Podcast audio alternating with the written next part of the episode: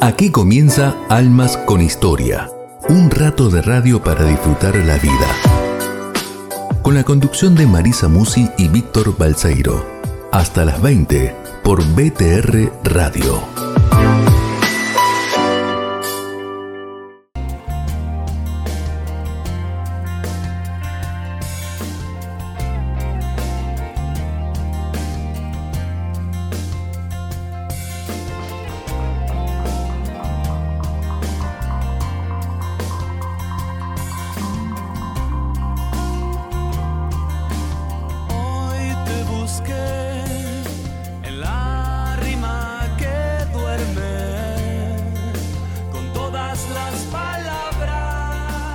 ¿Cómo les va? ¿Cómo están? Bienvenidos a la tardecita de la radio. O el atardecer de la radio o el anochecer. ¿Qué viene primero? ¿Atardecer es cuando la tarde se va o cuando... Sí, Sí, señor. ¿Y anochecer? Ya llegó la, la noche. Ya llegó la primavera. Es lo mismo, es el mismo momento ¿Es lo mismo? día. Bueno, entonces bienvenidos al atardecer de la radio.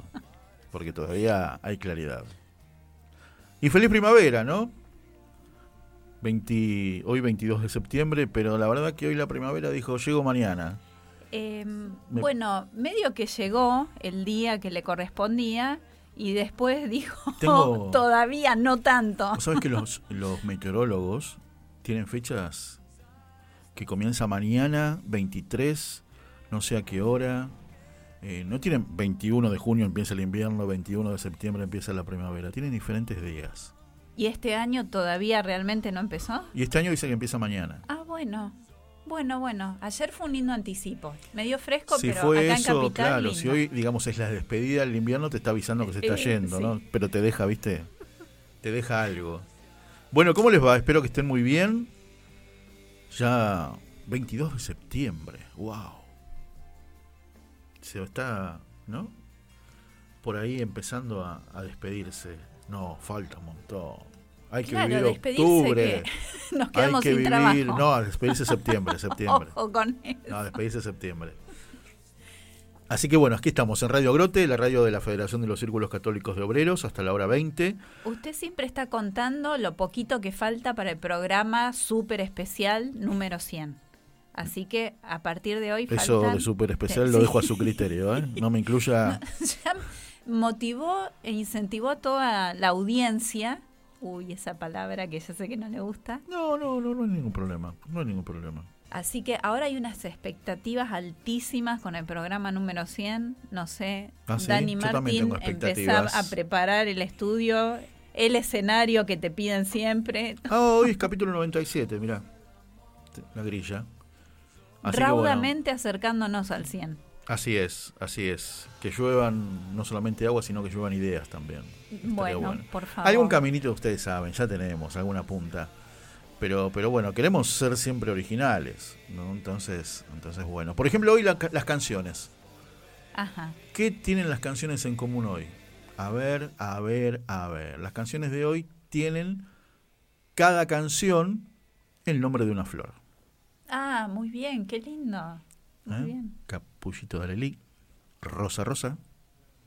eh, Uy, cómo le va a gustar Rosa Rosa a más de una amiga que nos está escuchando que Ah, yo ¿sí? sé. Mm. Ah, bueno, me parece bien. Eh, original. Está, eh, eh, es a dúo. No a dúo, pero bueno, es una versión que está cantada la primera parte por Sandro y la segunda por Cristian Castro.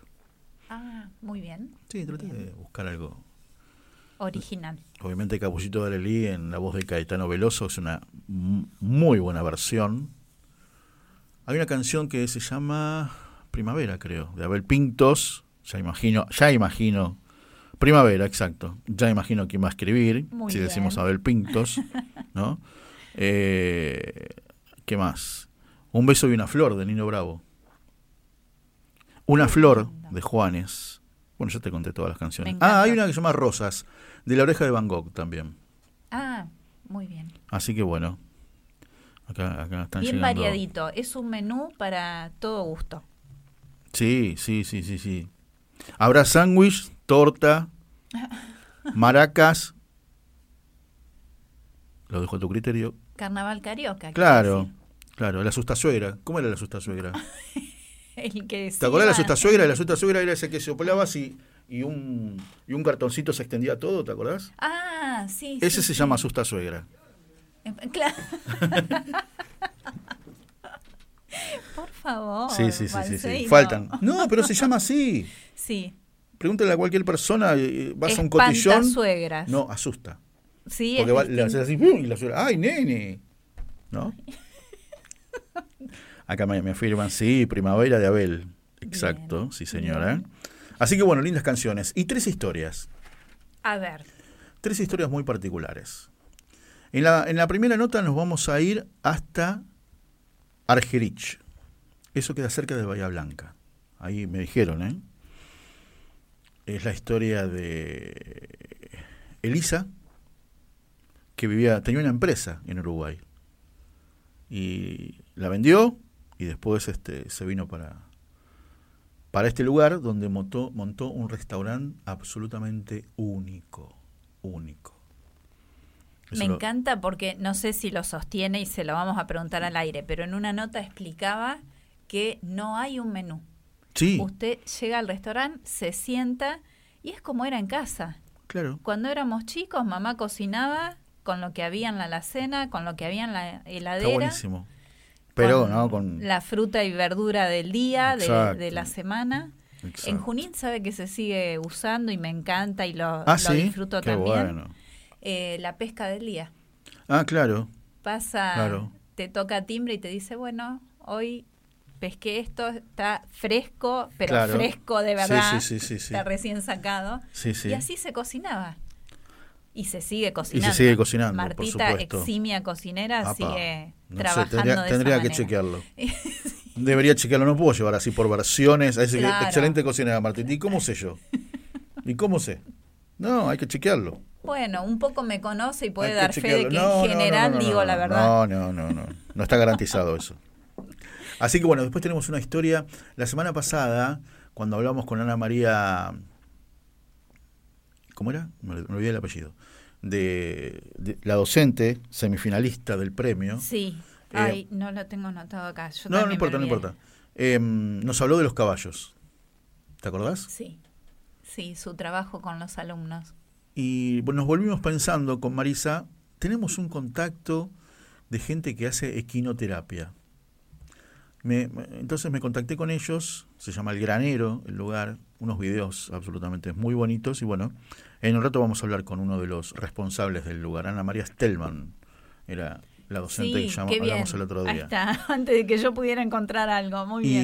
Y, después, como tercera opción, no sé si se acuerdan, hace algunos miércoles atrás, hablando con Majo Müller, una docente de radio, cuando fue justo el aniversario de los 101 años del- de, la vida de la radio en Argentina, nos habló del caso, ¿se acuerdan? De un joven al, al que ella le pregunta, ¿qué sueños tenés en la vida?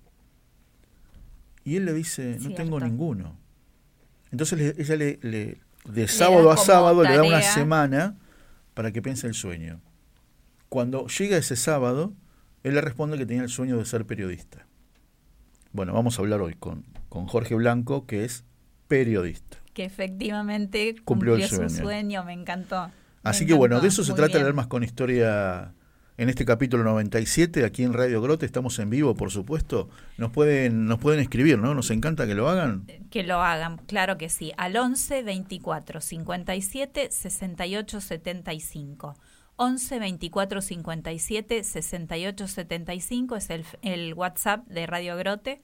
Estamos saliendo en Facebook Live, que me pisé recién y lo anticipé. Y eh, en Facebook Live con la camarita se ve la, la imagen. En un ratito les mostramos a Daniel Martín, que está en la operación súper trabajando. Eh, y estamos en www.radiogrote.com o en la app de Radio Grote que se puede descargar al teléfono. Muy bien. En la semana encuentran los programas eh, grabados en el Facebook de Radio Grote, en el de Víctor Balseiro. Y en el de Marisa Musi. Y Ah. estamos inaugurando canal de YouTube, estamos haciendo las primeras incursiones, así que eh, por ahora se puede buscar como Almas con Historia o con el nombre de los entrevistados del día. Ah, qué así bueno. Muy damos bien. difusión a las hermosas historias que comparten las almas. Así es. Em, Un beso muy grande a Ale González, que además de ser parte esencial de Almas con Historia, que nos convierte toda la música a ese sistema mágico para que Dani pueda pasarlo, el domingo estuvo cumpliendo años, Sí, sí, sí, sí, sí. así sí. que celebramos con Le ella. llegaron su los vida. 58. Shh, Es una prueba de escucha, a ver si está escuchando me va a ¿A mandar un mensaje. parece? ¿A usted le parece? Acá queda- perdimos si no, la mitad de queda en los amigos. 58, no hay ningún Por problema. favor, Ahora sí, me dice. ¿qué estás diciendo? Está escuchando. Muy Por bien. favor. Entonces le digo, uy, me equivoqué, Ale, perdón. Un beso Bueno. muy grande a Tito Garabal, Por el supuesto. dire de la radio Por que supuesto. está escuchando. Por supuesto. Y se apuntó para el, el festejo, por supuesto, de los vamos a 100 hacer. programas. Bueno, Capullito de Alelí, para empezar, Muy bien. esta linda versión de Caetano Veloso.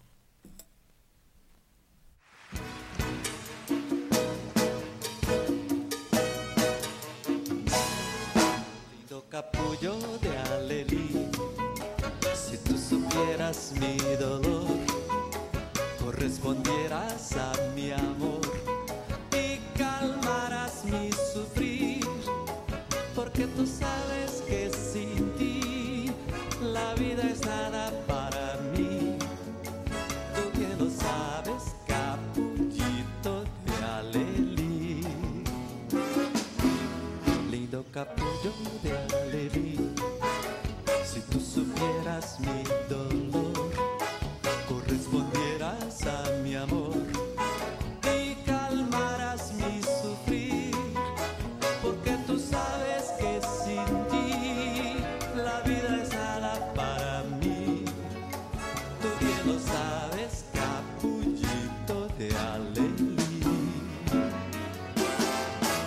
en el mundo para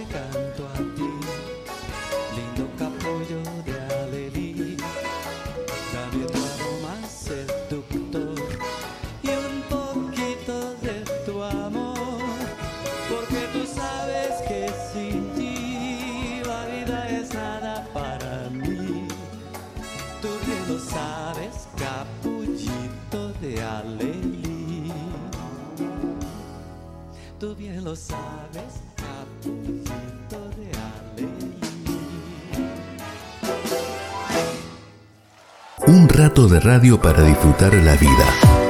Hasta las 20 por BTR Radio.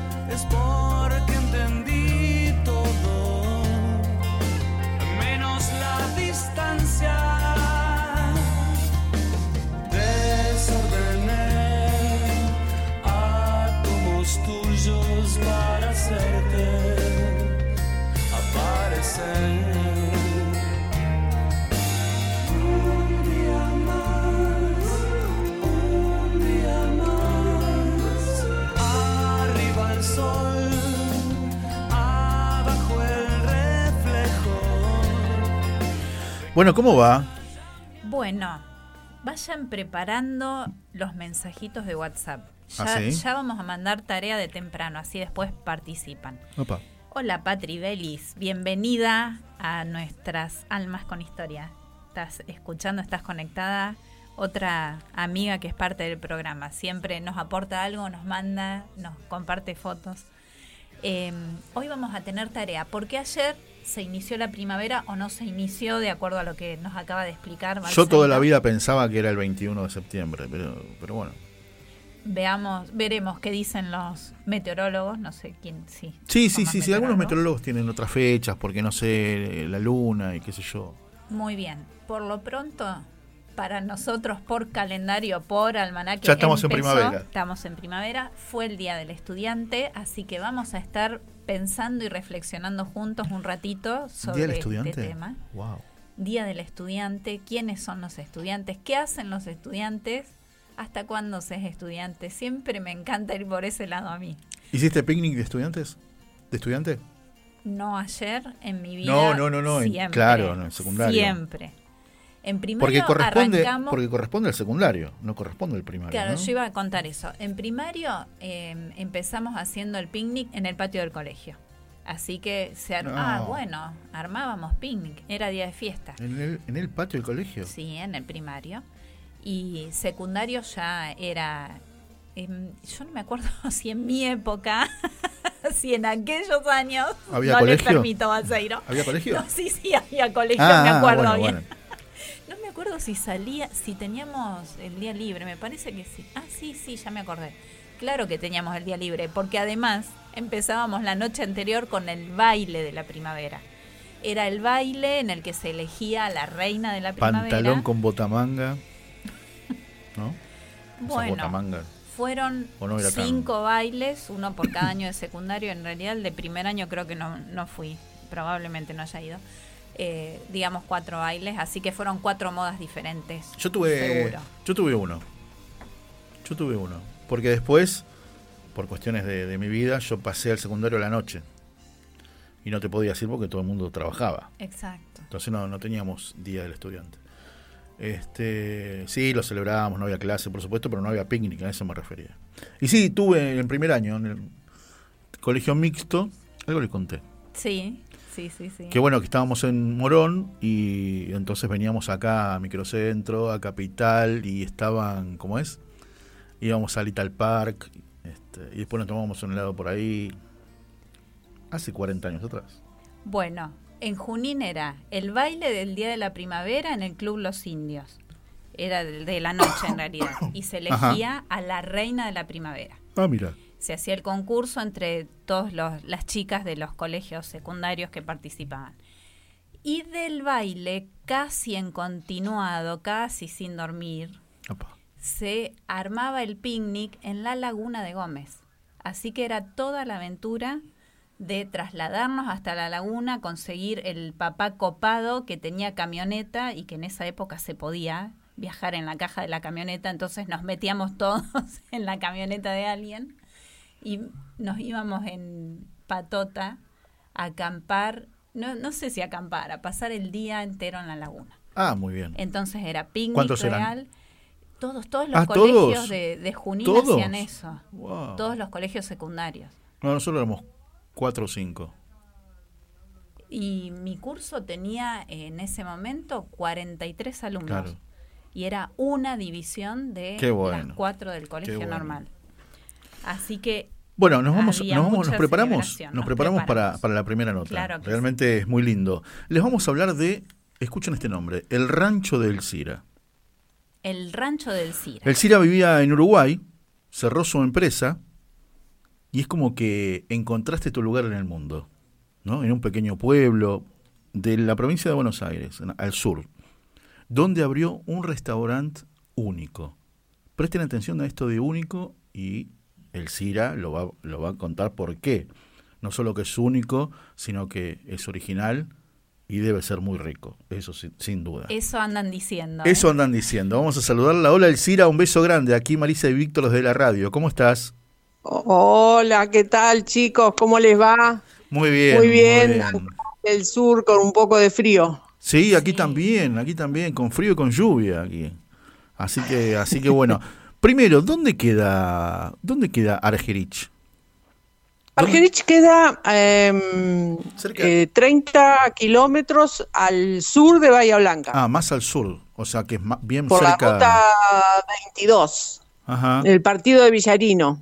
Partido de Villarino, exactamente. Sí, o sea, más cerca sí. todavía de Río Negro, ¿no? Claro, de, de Río Negro estamos a 160 kilómetros. Ah. No de la ciudad de Río Negro. no, sino no, del- no, del límite, digamos. límite. ¿No es Sí, cierto? sí, sí, sí. Bueno, a ver, Sí. nos encanta esta historia. La leímos y queremos que las cuentes. Vivías en Uruguay, tenías una empresa en Uruguay. Sí. ¿Y qué pasó? Tenía una empresa de suéter en Uruguay y bueno, cuando todo empezó a venir de China en el 95, tuve que cerrar y pagar cuarenta y pico despidos todos juntos. Y bueno, y ahí a remar de nuevo, a empezar. Y así fue que, bueno, puse un restaurante, ahí dos años, en los mismos lugares que tenía el salón, que Sí. tenía la fábrica. Sí. Y después en el 2000 ya todos mis hijos vivían acá en la zona, así que mm, eh, decidí hacer irme de mochilea casi todo un año De mochilera. para ver qué hacer con mi vida. Claro, para decidir, exacto. Qué bueno eso. Sí, no era fácil, ¿viste? No era fácil. Y no, no, seguro, me No. imagino. Eh, acá Sí. contás cuando le tenés que decir a todos los chicos del restaurante, me voy y no vengo más, Sí. ¿no? Exacto. Fue bravo eso. Exactamente. Fue muy duro. Yo hasta el día de hoy siento el ruido de la llave de mi casa cuando entregué la llave. Mm, Eh, hasta el te juro que hasta el día de hoy siento el ruido de la llave. Pero nunca nada a mí me hace mirar para atrás. Siempre yo tengo esa cosa de mirar para adelante. Y Y bueno, y así te es que fuiste estoy a ver qué hacer con tu vida y qué hiciste con tu vida. Bueno, eh, estuve por Tierra del Fuego, bueno, varios lugares. Y después llegué acá porque mis hijos están en la zona. Tengo una en Bahía Blanca, uno en Burato Beach, una en Pedro Luro y la ot- el otro en, en Conesa, Río Negro. Entonces, este, bueno, acá me quedaba justo el medio, era la mitad de- del lugar. Médanos, primero vine a Médanos y después empecé a buscar un lugar propio. En el Médanos alquilaba para vivir mi vejez. Ajá. Y bueno, encontré este lugar en el medio de la nada. ¿Vos viste cuando es medio de Sí, la nada? sí. Así es. Es un pueblito de 70 habitantes, pero yo no estoy para el lado del pueblo, estoy del otro lado de la ruta, Mirá, del lado que no hay Claro, nada. del lado que no hay nada. Que no hay nada. Sí. 70 habitantes, Dios mío. Existen, Sí. existen esos, esos pueblos Así que- todavía. Qué bárbaro, Sí. qué bárbaro. ¿Y cómo Son se místicos. te ocurre Sí, poner un Son maravillosos. ¿Sabes lo que Claro. descubrí? Que acá Rubén Darío había escrito el último poema de su vida en este pueblo. Mira vos. El vos. con Maravilloso. 70 Sí. habitantes nada más, ¿cómo se te ocurre poner un restaurante? ¿Cómo pensaste voy bueno, a tener pero clientes? no pensaban.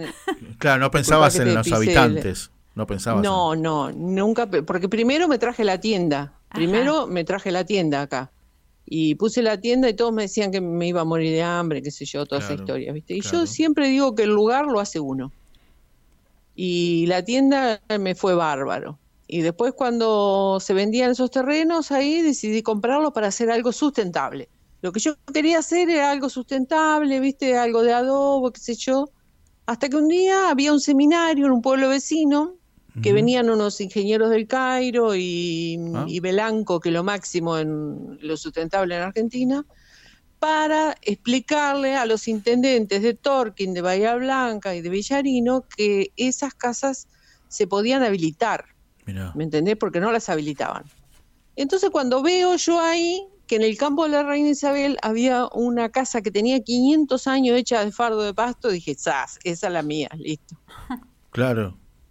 Mirá. Y bueno, hice un restaurante de fardo de pasto, porque yo estaba en el turismo rural y no teníamos una sede como para juntarnos.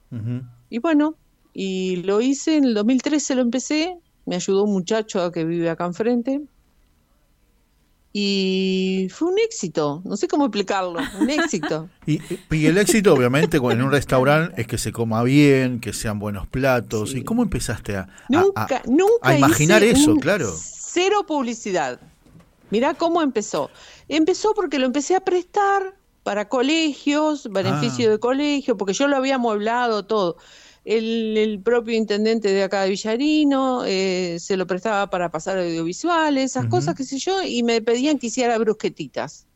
Bueno, yo sí, le hacía de todo, ¿viste?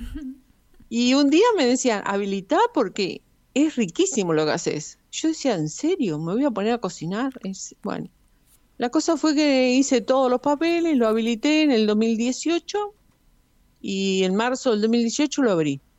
Mm. Y bueno, la primera semana, primeros 15 días mi perro engordó porque se comía todo lo que yo cocinaba, no venía Claro, no nadie. venía nadie. Ay, por Dios. Pero, pero a mí nada me vencía. Todos me decían, poné un cartel en la ruta. No. Digo, si esto no sirve boca a boca, no va a servir nunca. Es lo, Listo. es lo mejor. El boca a boca, el, el boca a boca entre los- la comida en los restaurantes es lo mejor. Sí. Así que mejor. Bahía Blanca es mi, mi fuerte, todo el mundo. Mira, te voy a decir algo. El sábado viene gente de Río, grupo de Río Colorado que queda en Río Negro, expresamente a comer el sábado. Ah, Estas cosas pasan con el rancho, ¿me entendés? no creo que estén escuchando, pero ¿qué los espera de menú? ¿Ya pensaste? Ah, bueno, va- varias cosas. Tengo la, viste que una cosa que ha tenido un éxito tremendo es la Pamplona uruguaya acá. Uh, sí. Acá no se conocía. No. Contanos, Entonces, Elcira, ah. describinos la Pamplona. La pamplona se hace con la bondiola de cerdo. Tenés que cortarla, por ejemplo, de una bondiola te salen 10, 12 rebanadas, ¿viste? Ya me ma- eh, y después le pones jamón crudo, espectacular, de primera, con un buen queso adentro, y la envolvés en una telita que es de la panza del cordero. Claro. Que eso no lo cuento mucho porque Bien, la gente cuando vos le decís bien. que es de la panza del cordero, la gente piensa, ¿será sano? ¿Será limpio? Pero una vez que lo comieron. Entonces, una vez que lo prueban, viste, se lo sirvo con una salsa de canela, viste, una salsa de almendras que no Ay, te puedo explicar. Ya todo suena Más riquísimo. alcaparra, más todo eso, viste. Dani, ¿estás tomando nota? Le estoy diciendo a nuestro operador. Todo. Dios mío. A esta hora, ¿sabes rico? Bueno, después no? hago, hago unos Lo que lo hizo famoso el rancho fue unos ñoquis rellenos de jamón y queso, que te servís cuatro en el plato y no podés comer más. Tipo Con salsa de romana. mejillones los hago. Ah, Y vino un, pasó una persona un día, yo los estaba haciendo, y me dice, ¿me deja filmarlo? Sí. Y dice, ¿sabe qué? Mm, la voy a hacer famosa, me dice. Y yo dije, bueno, claro. Chiste, Otro chamullero más. exacto. Entonces pues, eh, tuvo 75 mil visualizaciones ese, esa, esa filmación. Ah, mira vos. Mira vos. Sí, era un hombre que tiene radio en Río Negro. Qué bueno. Qué grande. Y bueno, mira vos. De ahí la gente viene y busca esos ñoquis, ¿viste? Eh, hago la tapa de asado tiernizada, hago cordero arrollado. ¿No sabe lo que es mi cordero arrollado? Espectacular. Yo qué sé de todo. Acá dice nuestro que operador que las- tenemos que ir a probar, Elcira. Sí, Sí, ya yo los espero con mucho gusto. Creo que falta hacer la Los BTV espero, del auto mirá. y vamos para allá. Ya, ya está. El sábado, el sábado anterior a la selección, el 11, sábado 11, vino una parejita de Buenos Aires precisamente a conocer el lugar. Qué bárbaro. Ay, pero qué Así que increíble. hicieron noche en azul Claro. y al otro día, once y media más o menos, llegaron acá al rancho. Buenísimo. Elcira, ¿y las recetas se te ocurren a vos? ¿O vas leyendo, vas Sí, sí. preguntando en el lugar? No, no, no. Jamás vi un programa de cocina. Jamás. Mira vos. No me gustan los programas de cocina porque me, me confundo, no sé cómo decirte. Sí. No, no leo libros. Mira, me compré uno de vino porque no entiendo mucho de vino, ¿viste? Ajá. Me compré un libro de vino que, no, no, yo ya trabajo tres o cuatro. Aparte, tenemos una bodega acá a 10 kilómetros que no te puedo explicar el vino que hacen. Así que este, ya ah, nos promocionamos entre todos nosotros, ¿viste? Me encanta porque sos guía de turismo incluida. Ya describiste la zona, vendiste el pueblo, la anécdota del poeta, ahora Sí. los vinos. Y tenemos, y tenemos, y tenemos la fiesta, hemos logrado con la, el- la receta de mi bisabuela turca, Sí. la receta del budín, eh, que era como una torta galesa. Hacemos la fiesta del budín en Argerich. Qué genial. Ya hace seis años. Y van de todos lados. Y la, eh, la declararon de interés provincial ya. Ah, Mirá. mirá, Qué genial. Y vienen 3.000 personas, 3, 4.000 personas y en este pueblo de 70 habitantes.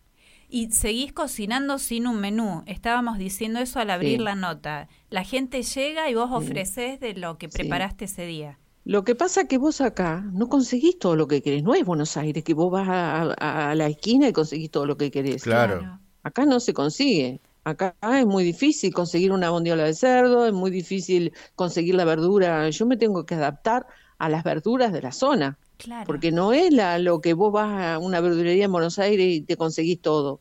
Para conseguir alcaparras, te puedo decir, ni en todo Bahía Blanca consigo alcaparras. Tengo que mandarlas a buscar especialmente. Es muy complicado. Sí, exacto. Y además Y a así mí me se gusta cocinaba cocinar antes, con lo mejor. Claro, ¿Eh? lo mejor y lo fresco, lo, lo que está en esa Sí, temporada. claro. Ahora hay unos chicos acá de Sabor Pampeano, que también es un lugar precioso, que cos- hacen cosas lindísimas, están haciendo gírgolas y todo lo que son hongos, entonces estoy usando eso también. Así que bueno, voy voy cambiando. Vos no podés, yo no te puedo decir que voy a cocinar el domingo. Genial. No puedo porque no porque no sé lo que voy a conseguir. Qué bárbaro. Elcira, Sí, contanos un poquito de sí. toda la historia, eh, resumiendo la parte de la resiliencia. En realidad, cuando pensamos en llamarte, nos había conmovido muchísimo eh, todo el, el dolor, la- el sufrimiento, lo que te costó en la Claro, vida. porque no fue tan cómo fácil. fuiste de creativa y Mm. de resiliente y, y la energía que transmitís ahora Claro. y la alegría ¿Cómo, que es ¿Cómo convertiste ese dolor en oportunidad, ¿no es cierto? Para, para salir adelante. Bueno, te, te voy a contar una más que no está ahí en, en el- la ver, historia. Yo eh, quedé viuda a los 31 años, con Oh, cuatro Dios. hijos. Mi marido trabajaba en el campo, entonces yo vivíamos acá en Argentina. Yo ya me había venido a Argentina, pero quedé viuda con cuatro niños y me volví al Uruguay en el año 83, sin nada, pero sin nada. ¿Viste lo que es nada? Trabajando de empleada doméstica logré tener una empresa, Relpas, que en Uruguay es una empresa que era mu- muy, muy conocida. Y bueno, y después la, se perdió, no había forma de, de- seguir adelante. Y ahí este, eh, volví, yo dije, bueno, acá hay que empezar de cero. Si yo me quedo en este lugar, me quedo a, a ver tristeza. Y yo siempre creo que en las cenizas no crecen flores. Entonces dije, bueno, hay que dejarlo esto, listo. Y tomé la decisión de irme, tuve como cinco o seis días antes de irme, empecé a mirar mi casa y la veía hermosa. Nunca me había visto que mi casa era hermosa, porque siempre estaba trabajando. Claro. Y bueno, y así tomé la decisión porque yo soñaba que mi vida cambiaba. Yo lloraba mucho, mucho, mucho por la playa. Yo vivía muy cerca de- del río de la Plata. Y caminaba 12, 13 kilómetros llorando para, que, para ver qué hacer con mi vida. Hasta y volví a mi casa y soñaba eso. Soñaba que yo en un lugar del sur argentino encontraba la paz interior. Sí. Y bueno, un día tomé la decisión, dije, bueno, listo. Eh, si me quedo acá voy a vivir una vida de tristeza. Ya estaba sola, mis hijos habían ido todos. Y dije yo, yo tristeza no quiero para mi vida. no. Así que hay que buscarle la forma. Y acá estoy. Impresionante, impresionante. Y sin Hay proponértelo... que ser resiliente y hay que tener ganas. Sí. Hay que ser gánico, digo yo. Gánico, me gustó la palabra. Sí. Gánico. Sí. Pero a ver, ¿cómo te llegó? A ver, ¿cómo decírtelo? ¿Cómo preguntártelo? ¿Cómo llegó la señal de que estabas, ¿no? Ya había cerrado la empresa, eso duele, Mm. despediste a los Sí. empleados, duele más todavía. eh, Sí. Y recibiste una señal como decir, me tengo que ir de mochilera y a ver, voy a ver qué hago con mi vida, todo. Muchas veces uno lo dice por decir, por escaparse de la situación, pero vos este, te llegó la señal que tenías que abrir un lugar para comer. Sí. Aparte, eh, aparte, el, el- el- ¿cómo te voy a decir? Yo ese sueño, en ese sueño, veía personas y lugares, y yo encontré todo lo que yo veía en ese sueño. Por eso a veces no lo quiero contar mucho, porque esta mujer te- se enloqueció, ¿viste? A- Ni a mis hijos le conté que lo veía en sueño, hasta que encontré mi paz interior. Ahí volví, porque mis hijos me decían, yo seguía en el sur, en Ushuaia, y mis hijos me decían, mamá, vos sos lo único que tenemos en la vida. Y bueno, así que hace 20 años, cuando yo tomé esa decisión, no era tan fácil salir de la isla, si no tenías un, un boleto sacado, viste, y toda esa historia. Claro. Entonces este, dije, bueno, voy más cerca. Y por eso me vine a Médanos. Y ahí me alquilé un lugar. Hasta que decidí eh, poderme comprar algo, pero yo no tenía plata para comprarme algo mucho. Así que este lugar era un lugar que era como regalado los terrenos, ¿viste? Claro. Y no había calle ni nada acá enfrente. Yo hice abrir la calle, fui al municipio, hice abrir la calle. Ah, porque yo tenía un cliente que me lo ofrecía el terreno. Y yo un día, un Ah. domingo vine, porque estos pueblos antes no tenían ni nombre. Exacto, Entonces vos no sabías dónde era el pueblo. exacto. Hasta que un día el señor, eh, el dueño del terreno, me dice, Elcina, ¿por qué? Venga conmigo. Bueno, le dije yo, vamos a ir a las seis de la mañana a ver cómo sale el sol. Cuando vinimos acá, entramos a este lugar, era un yuyal, no te puedo explicar. Y había un montón de pedregullo, ¿viste? De tierra, de arena. Sí. Y cuando me senté y vi que salió el sol, le digo, vaya, prepare los papeles, que esto es mío.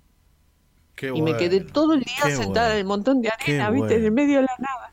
Me encanta, me encanta. sí. Y después A- empecé a juntar, como no tenía mucho para comprar, empecé a juntar. Veía que en Médanos eh, eh, tiraban las casas y te rompían las puertas, unas puertas antiguas, una cosa maravillosa que yo estaba fascinada. Bueno, empecé a juntarlas en el fondo de, de la casa y empecé a, a aprender a refaccionarlas. Y después, con un Duna viejo que me había comprado y un carrito, me las empecé a carrear acá al terreno. Y empecé a construir la casa. Y Qué así, bueno. así eh, logré lo que tengo. Claro, tal cual, tal cual. Mis amigos es el Cira Colombo. Está, está, ahora estás en tu restaurante, seguramente. No, sé? ahora estoy sentada al lado de una estufa leña, acá en mi casa con una silla mecedora. Qué Ay, lindo, encima, cuánta paz, Ay, sí. cuánta paz. Bueno, vos sabés que la gente que escucha pregunta, ¿no es cierto? Se entusiasma y pregunta y nos escribe. A ver, Marta de Junín. ¿de dónde saca la panza de cordero que jamás lo había escuchado? Eh, es la, la pella, es la, la grasa, esa que envuelve a la panza. La pella, se llama Ah, pella. Ustedes sí, acá le sí, dicen pella. Sí, Sí. sí, señor. Cierto. Sí, Sí, la grasa de sí. pella, tal cual, tal cual. Exacta, es la pella. Sí, exactamente. Y acá Patri Belis, desde Rojas, que es también interior de Buenos Aires, nos manda una foto En de tu Roja, fui, restaurante. en Roja fui a hacer un seminario de platería yo. Ah, mira. Ah, mira. Sí, porque soy platera, aparte de todo eso, ¿viste? No, no, es impresionante. Sí, sí, mirá, mirá la foto del restaurante con, con esa estufa, viste, que es alta. Sí. A ver, la Mirá. salamandra es.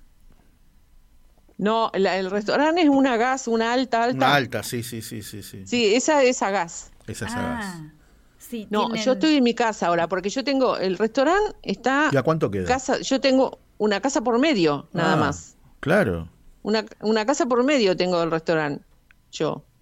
mira vos. Eh, estoy en la misma calle, una casa por medio, porque ahora después, que yo compré hace 20 años, vinieron otros vecinos ahí en el medio, más otro vecino en la punta, así que ahora tengo como cinco vecinos. Muy bien. Se va poblando muy ya de a son poco. 75 entonces. ¿No es cierto? Vos sabés que me haces acordar algo muy personal. Eh, una vez, Sí. después que había, muchos años que había fallecido mi vieja, yo quise ir al pueblo donde había nacido ella, ¿no? Sí. Donde se había Ah, criado. y el pueblo se llama Álvarez Jonte. Entonces cuando averigué, digo, pues viste, veía pocas casas, digo, ¿cuántos son acá? 28 habitantes. 28. 28 habitantes. Así que olvídate que haya línea de colectivos, sí. Este, que haya nada. Ahí vamos a tratar de claro. recuperarla. A decir, qué linda la historia que está contando. Ay, es hermosa. y es bravo lo que le pasó en el medio, quedarse viuda a los 31 Exacto. años. Y sin nada. Con, sí, sin nada. sí, con mucho, con cuatro hijos. Con cuatro hijos, exacto. Cuatro hijos. Cuatro niños, dijo, que así que serían, serían, Hola. serían chiquitos. Ah, Aquí estamos, hola, aquí hola, estamos ahí de vuelta. Qué linda historia, qué linda historia que nos estás contando. De tu mamá. El pueblo era Álvarez Jonte, cerca ahí de Verónica, Punta Indio. Este, 28, Ah, sí, 28 habitantes tiene, tiene, con el censo del 2010. Así que tremendo, Ay, qué lindo. tremendo. Qué lindo, dice. Sí, Sí. Eh, en- en- después dicen, claro, en los pueblos nos conocemos todo. Claro, si son Y tan sí, poquitos. re poquitos. Este, qué, qué bueno, qué linda historia. Me encantó todo, Sí, la fuerza, sí, la alegría. sí, sí, sí, Transmitís una alegría impresionante, Elcira. Mm, Bueno, muchas gracias. Muchas Elcira, gracias. ¿crees Las personalidades que han comido, no, no sabés la, la gente que ha Contanos, chusmeanos un Imagínate poquito, que, a ver. im- imagino que hay fotos, ¿no? Eh, sí, claro. Y después tengo los cuadernos firmados con. Lo tuve a Faroni, el de los teatros, Sí. que fue el que empezó el, el cuaderno. Estuvo Massa, eh, estuvieron los Bulgeroni. Qué bueno, mirá. Grande, Mira vos. Mirá. Eh, después personalidades de Bahía Blanca, muchas, que mm, jueces, médicos, qué sé yo, no sé, jugadores de River tuve también. Y esta Este- construcción. Y se nota, hiciste- tienen buen gusto, tienen Sí, buen gusto. sí, Jugadores de River. Esta construcción que hiciste, que es ecológica, que es eh, sustentable, ¿la tenés que mantener ahora o ya está, ya es algo? No, no, esta la hice de fardo de pasto. Sí. ¿Viste? El fardo de pasto que le das a la vaca tal cual, con el mismo tamaño, estivados, Es los fardos de pasto.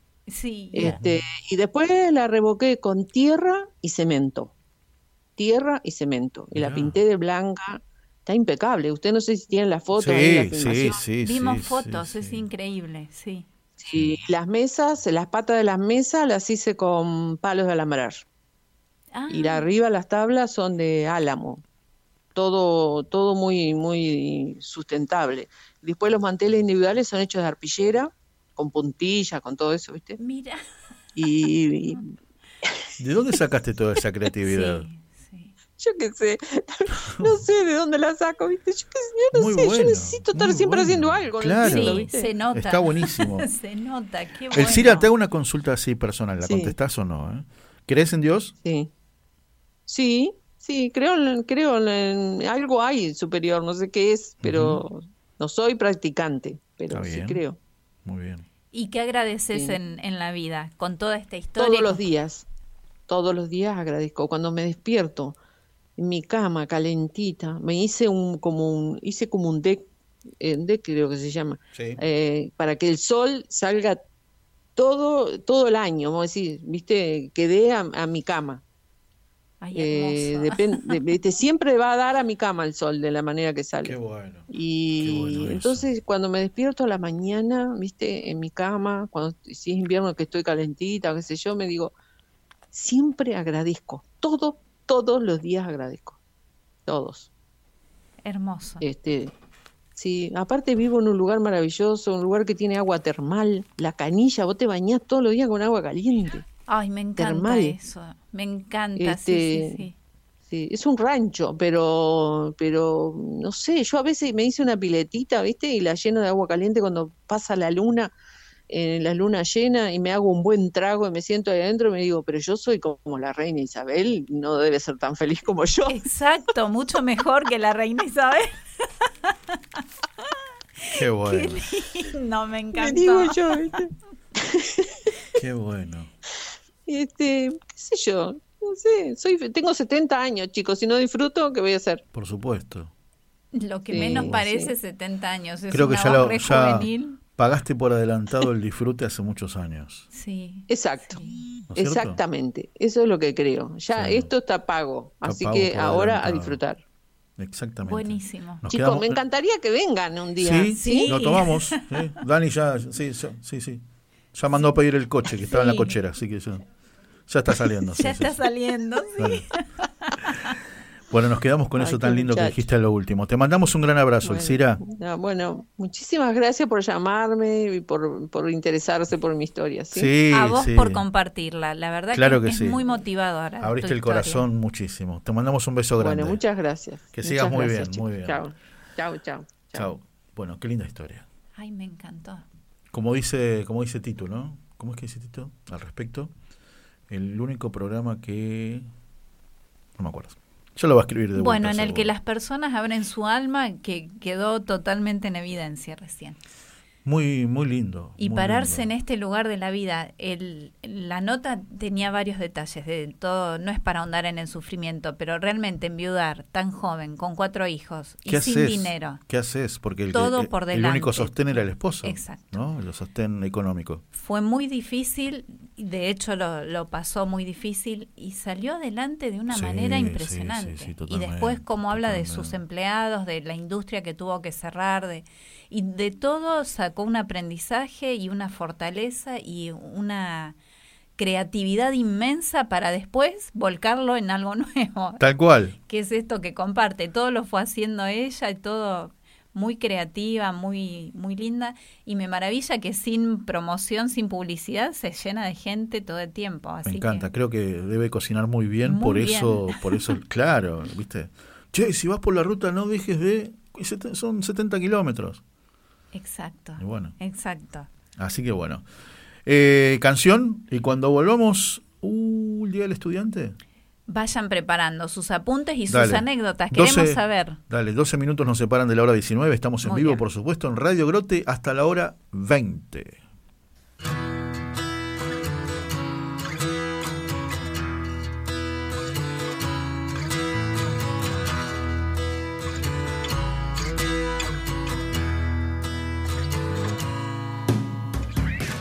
y te vas a reír. Personas con tiempo de mirar a los otros por dentro. Una historia sin fin, afilando las dudas del poeta sin credo, que se muere de miedo y no lo quiere decir.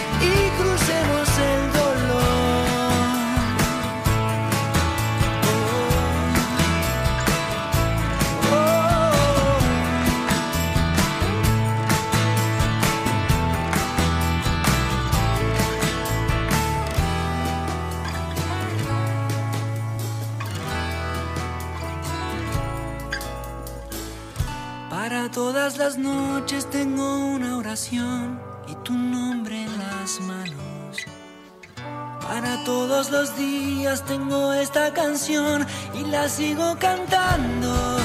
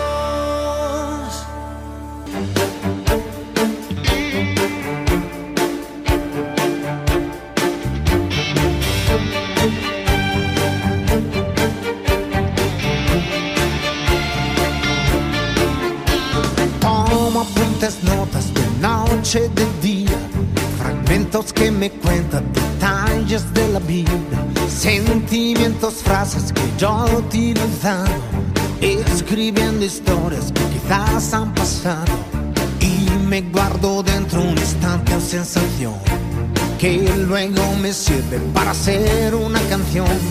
Oigo pensamientos que se mueven en mi mente, son como la lluvia que golpea. Siempre voy buscando. Bueno, ¿cómo va? ¿Bien? ¿Ya se anotaron? Vamos a hacer un city tour a Argerich, ¿eh? al, al rancho de El Cira.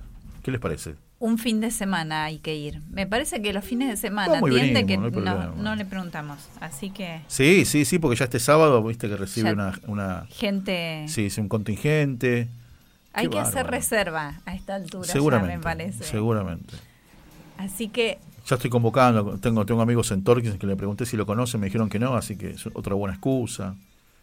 Patri también se apuntó para ir, Mm. Dani también. ya- yo, somos la- en realidad, más que estar pensando en las entrevistas que vienen, yo estoy pensando en esos ñoquis que dijo, viste, relleno de jamón y queso. Ñoquis relleno, qué espectacular. ¿No? Qué bueno. O esa pamplona uruguaya, que es la bondiola, ¿no? Que rellena de.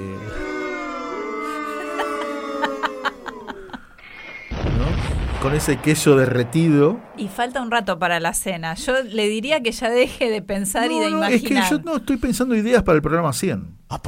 Ah, ¿vio? Ay, me muero, Dani. Cada vez me gusta más lo que vas haciendo en la operación del programa. Está probando Me botonitos. encanta, me encanta, me divierte. Bueno, señora, apuntes y notas. Bueno, muy Vamos bien. que 18.54. Ya entendí, me Hay tengo que entregar a apurar las un 19 montón. para la tanda. Vamos. Muy bien. Vamos a hablar del Día de la Primavera como Día del Estudiante. En general se lo relacionaba con esta idea del renacer, de la esperanza, del futuro, entonces un modo de agasajar a la juventud Claro, exacto. eh, de quienes pensamos precisamente que son los estudiantes. Pero, este aquí que la efeméride tiene otra referencia al benemérito que venimos honrando todo el mes de septiembre, Domingo Faustino Sarmiento. Muy bien.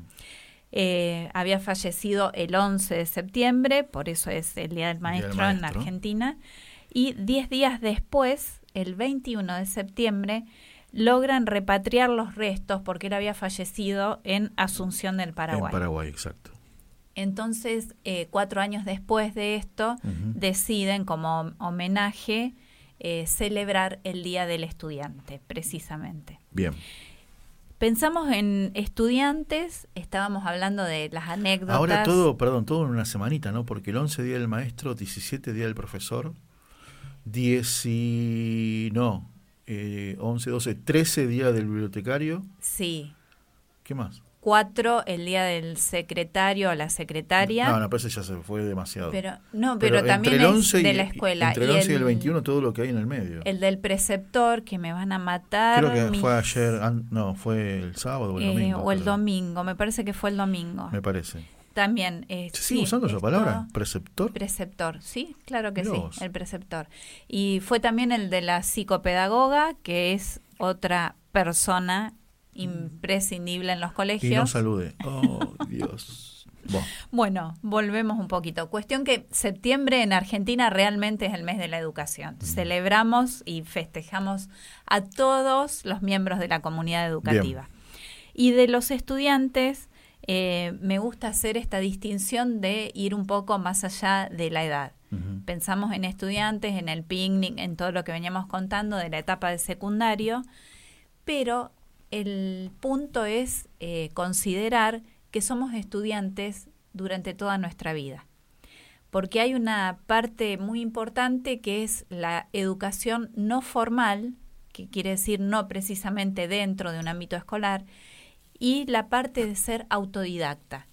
Autodidacta es que yo me voy nutriendo e instruyendo en este momento con la gran facilidad de Internet, porque en una época autodidacta era aquel que podía acceder a grandes bibliotecas o que podía tener un tutor, un mentor, alguien que lo guiara en la vida y le fuera enseñando de, de algún tema Claro, puntual. Exacto. Hoy por hoy todos somos autodidactas porque eh, se te rompió algo en tu casa y buscas un tutorial y ya te pones y estudias a través de internet cómo solucionar ese problema que tenías. Y en- entonces, y digo toda la vida, porque hasta cuándo? Y mientras haya algún Exacto. interés y alguna Sí. motivación Sí, sí, sí.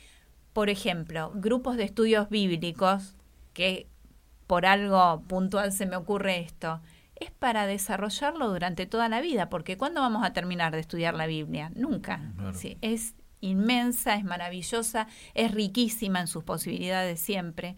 Así que de ahí en adelante ser estudiantes y poder celebrar también este aspecto, esta faceta que tenemos todos. Y lo que me gustaría compartir es que seamos cuidadosos en qué material seleccionamos para seguir estudiando y aprendiendo y nutriéndonos. Está bueno, muy bien. Muy, Muy bien, lo hice muy cortito y apurado porque sé que teníamos poco tiempo. No, no, no, pero, pero está bien, está muy bien. Para- Le quedan dos minutos.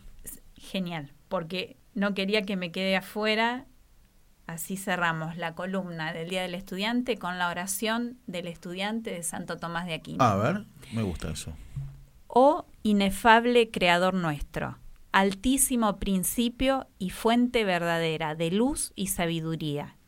Dígnate infundir el rayo de tu claridad sobre las tinieblas de mi inteligencia, removiendo la doble oscuridad con la que nací, la del pecado y la de la ignorancia.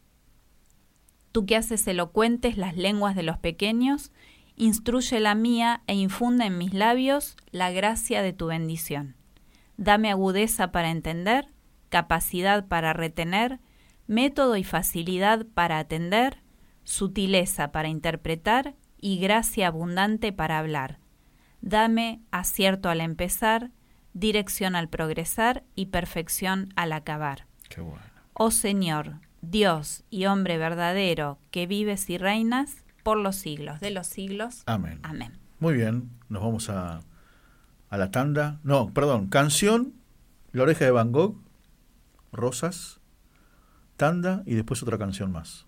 Bueno. Y después vamos a hablar de equinoterapia. Equinoterapia. Les voy a estar contando un poco por qué, más allá que lo decidimos entre los dos, por supuesto, entre Marisa y yo, pero después que lo habíamos decidido, el viernes me fui, me- fui el fin de semana de retiro y me fui con un amigo en el auto hasta el lugar donde íbamos. Y su hijo, por tener este diagnóstico de autismo, ¿no? está haciendo quinoterapia. Qué lindo lo que me contó, cómo él viene de quinoterapia. Cada viernes que él lo lleva, está un rato, cómo, cómo el nene actúa, ¿no es cierto?, con, con- con el caballo, que el caballo lo busca para que lo acaricie, ¿no? Y no solo para el tema del autismo, nos va a estar explicando y compartiendo para muchos casos que es una ayuda enorme la equinoterapia en, en la vida de muchas personas que necesitan. Exactamente. Bueno, todo eso, ¿eh? después de todo esto. Muy bien. ¿Vamos?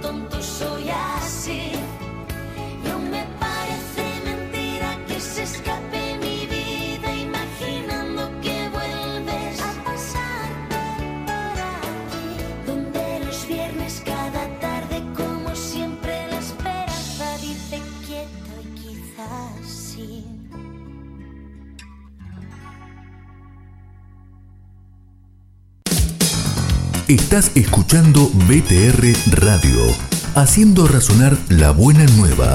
Cristo vive.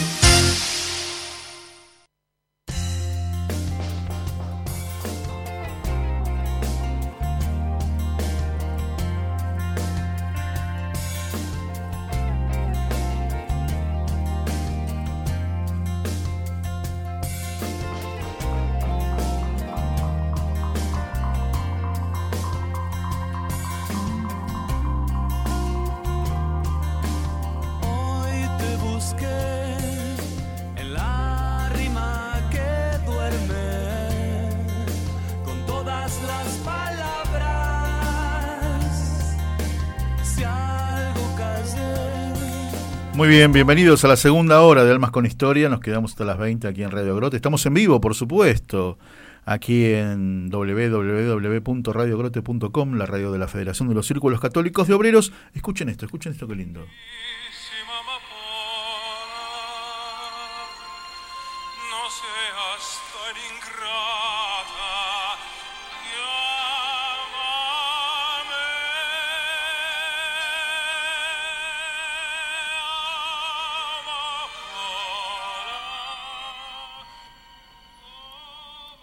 Qué, bendición la voz de Andrea Bocelli, ¿no? Cantando esta versión de, de, de Amapola, ¿no? Tremendo, tremendo, tremendo. Esta canción que nos pidió, nos pidió Marta de Junín, Martita, te prometo que pagamos entera el próximo, el próximo miércoles. ¿está? Porque claro, dijimos que trajimos canciones de canciones que hablan de, de las flores, ¿no? Así que, así que bueno, ya Maravilloso. Vamos a aprovechar, a hablar de la primavera, a mandar un beso enorme, un flor de beso. un flor de beso, me gustó, me gustó. Dani, esto no es de los refranes, pero es de las expresiones coloquiales y va, un flor de beso. A Marina Botel de Radio Magna y a Luis Sosa de BTR Radio. Yo em- empiezo a hablar y me voy por Ya las sueño, con, nubes. ya sueño con Luis Sosa. Tuve todo el fin de ¿Lo semana. quiere mucho? Tuve todo el fin de semana con él, compartiendo un retiro. Ah, un tipazo. Un tipazo que se encarga de todo lo. lo ¿Cómo es? Lo tecnológico, ¿no? Lo tecnológico, claro que sí. Y usted estuvo compartiendo a raíz de, de otra faceta de Luis Sosa, que no es la tecnológica y no es la radio, sino es la espiritual. Exacto. Estuvieron exacto. en el retiro que estaba contando hace un ratito. Un triduo muy bonito, muy lindo. En la zona de Luis Guillón, zona, del, zona sur del Gran Buenos Aires, un lugar donde eh, con mucho parque. Eso es lo que me encanta. Entonces, sábado y domingo, que fue sábado con sol, domingo nublado, para recorrer el parque, muy lindo, caminar, pensar, rezar. Así ¿Cómo que ayuda el tema de la naturaleza para hacer una siempre, introspección? siempre, siempre, siempre. Me encanta. muy Le mando un abrazo a mi amigo Buncho, que está escuchando seguramente, Buncho Fornieles, este escribano, gran amigo. Con él compartí, con él compartí hace un par de años, un, un fin de semana también. Primero tuvo un año de trabajo, que fue preparar un retiro de entretiempo. ¿no? Entretiempo es una comunidad que da retiros para la mitad de la vida. Así que, así que bueno. La semana pasada, hablando con Ana María Stellman, nos hablaba de los caballos, ¿te acordás? En, en la nota. Me acuerdo. Ana María Stellman, docente, este, casi finalista del premio Global Teacher. Prize como el Nobel de Educación. Me acuerdo cuando todavía dijimos, bueno, ¿y qué te dan de premio? Nosotros pensábamos un pasaje para dos personas, viste, a Mar de Plata, Este, ¿Qué más? ¿No? ¿Un voucher para comer en la parrilla de Don Julio? Yo No. pensaba algún tipo de curso, una capacitación de algo. Cuando nos dijo así tan libre, un millón de dólares. Un millón de dólares. Ah, bien en serio la cosa. Bueno, bien. pero no, no nos vayamos de tema. Bueno, ¿y cómo son los caminos de Dios? Porque dijimos, uy, qué bueno, ¿te acordás cuando eh, entrevistamos a quién fue también, que nos hablaba de los caballos, más allá de también Ana María Stelman? Y bueno, dijimos, bueno, sí, vamos a llamar al granero. Y, el- y cuando me iba a este retiro que les cuento, que me fui el fin de semana, me iba con Marcelo, un amigo que, que, que íbamos para allá, y me hablaba de lo que le pasaba a su hijo menor. Dos hijos chiquitos y el menor diagnosticado autismo. No es curable, es tratable. Pero la ternura que le da o la alegría que le da cuando eh, lo lleva a equinoterapia, cuando lo va a buscar, o sea, se queda con él, Sí. cuando llega el momento de traerlo a la casa, viene chocho, contento, feliz. Es como que el caballo también, viste que están enseñados, obviamente. Se le acerca de una manera para que él pueda acariciarlo. Él acostarse sobre el caballo. Qué La lindo. conexión que genera. Sí, sí. totalmente, totalmente, totalmente, por supuesto. Bueno, para, para hablar de este tema, llamamos a, fuimos a, a- a buscar gente que, que trabaja muy bien con esto desde hace muchos años, en un lugar muy lindo, donde he visto videos realmente emocionantes. Y por eso vamos a, a saludar a Mariano, osteopat, que forma parte del granero. Hola Mariano, un abrazo grande. Aquí Marisa y Víctor desde la radio. ¿Cómo estás? Hola Víctor, hola Marisa. ¿Cómo ¿Qué va? tal? Muchas gracias por llamar. Bueno, bueno, muchas gracias por, por atendernos realmente. Y, y a ver, yo contaba algo, pero casi nada, ¿no? De lo que pasa en el granero con, con los caballos y la quinoterapia, pero trabajar todos los días ahí debe ser un, un regalo impresionante, ¿no? Sí, la verdad que sí, es muy emocionante porque mm, está muy bien lo que vos dijiste antes, fue muy lindo lo que dijiste y es verdad que si bien los caballos son grandes terapeutas y los tratamientos terapéuticos que realizan en equinoterapia, los chicos con, con autismo, con síndrome de Down, con parálisis cerebral o con, cualquiera, con cualquier discapacidad, eh, avanzan muy bien, evolucionan bárbaro, pero sin embargo, lo más impresionante es la relación que entablan, el vínculo que establecen con el caballo y cómo eso les mejora la calidad de vida, cómo eso les da mucha más energía para esforzarse en su tratamiento, cómo, cómo les cambia el enfoque hacia las terapias, que siempre es un momento de esfuerzo, de sacrificio, y cuando se encuentran con el caballo, que para la mayoría de los chicos es su caballo, eh, es un momento muy, muy especial, muy emocionante. Me imagino, aparte me, me encanta el entusiasmo con que lo contás. Está buenísimo eso. ¿Cuándo, ¿Cuándo empezaron con el granero? ¿Cuánto hace? ¿Cuánto tiempo?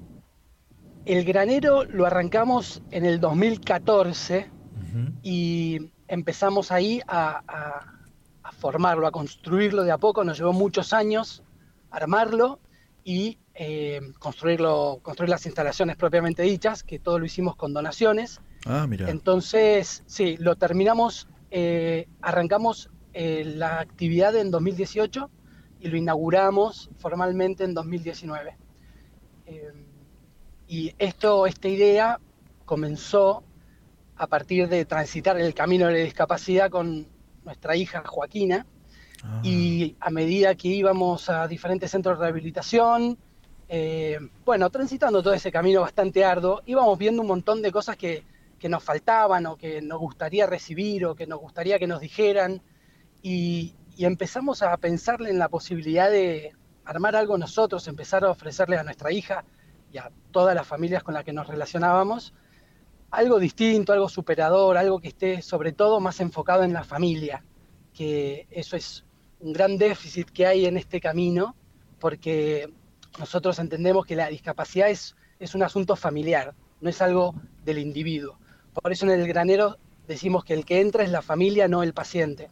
Entonces pensamos en un lugar que esté pensado para con, que, que haya un espacio para la madre, para el padre, para los hermanos. me encanta. Por ejemplo, te doy un ejemplo bien ilustrativo. Cuando yo llegaba, llevaba a mi hija a sus terapias, veía que en el estacionamiento estaban todos los autos ocupados con los hermanitos haciendo la tarea en la guantera, Ah, porque claro, no hay, las salas de espera no están preparadas para los hermanos, ni para la madre, ni para nadie. claro. Entonces se generan dinámicas intrafamiliares un poco complicadas con eso. Y entonces pensamos un lugar en donde hubiera una propuesta para todos. Eh, de esa manera ofrecemos en el granero talleres de... Hola. Opa. Bueno, recalculando diría. Y- Ahí Ah, está, a ahí ver, está, ahí ahí está, ahí volviste. Mariano. Ah, bueno, aquí estoy. Bueno, Sí, sí. entonces, Sí. sí, ¿me escuchan ahí? Perfecto. Perfecto. Eh, esos espacios, talleres de oficio, talleres, eh, talleres para, para personas con discapacidad, para madres, para padres, mientras los hermanos, mientras su hermanito está en sesión, por ejemplo, y diferentes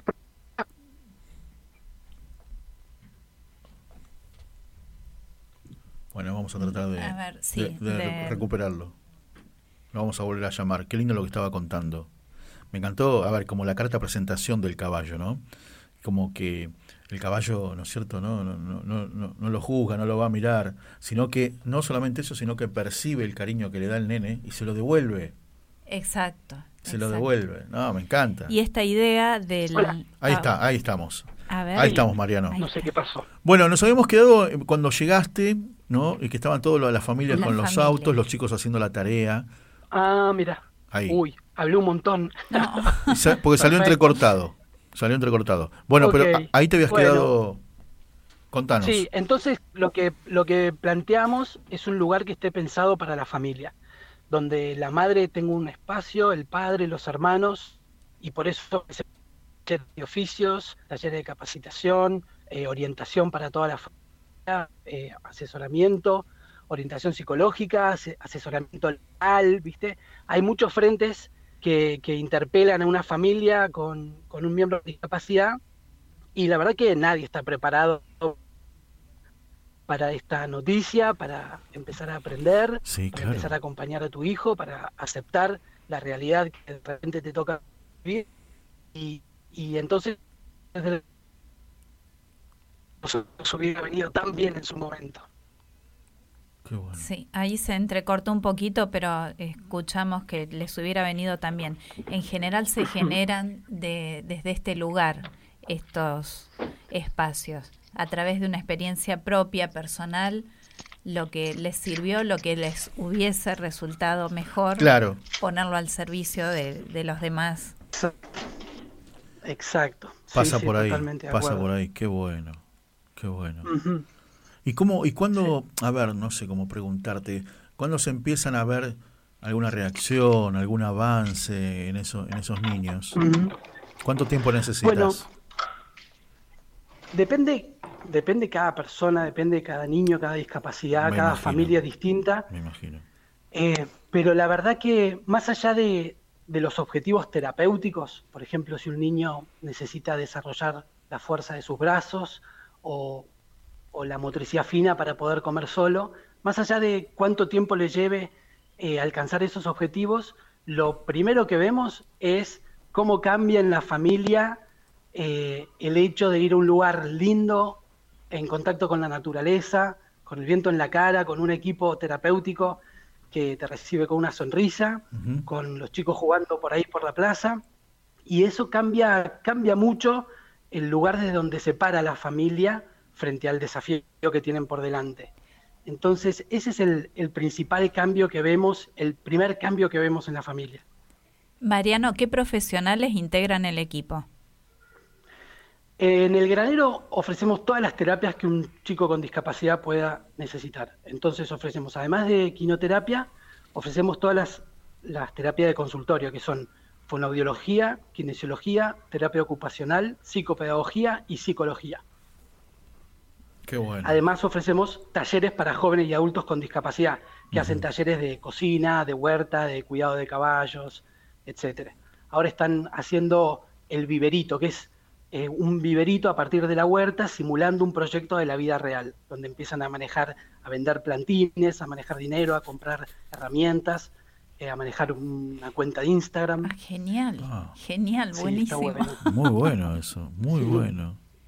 ¿Y qué fueron viendo eh, como gratificación a nivel personal y, y profesional ustedes que tuvieron la idea y que se largaron a esta aventura?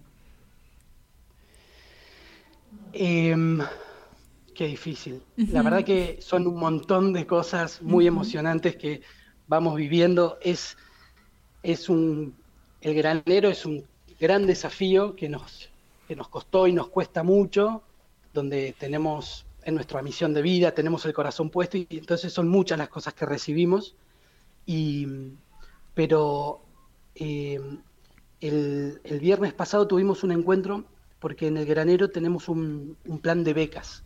Conseguimos que personas o empresas bequen el tratamiento terapéutico para una familia de bajos recursos sin cobertura médica. Nosotros Ah. estamos en la zona de. Pilar. Sí. Tenemos alrededor de, de 25 familias becadas. Y el viernes pasado tuvimos un encuentro con estas familias donde las madres, los padres contaban de, sobre sus realidades y lo que significaba el granero para ellos.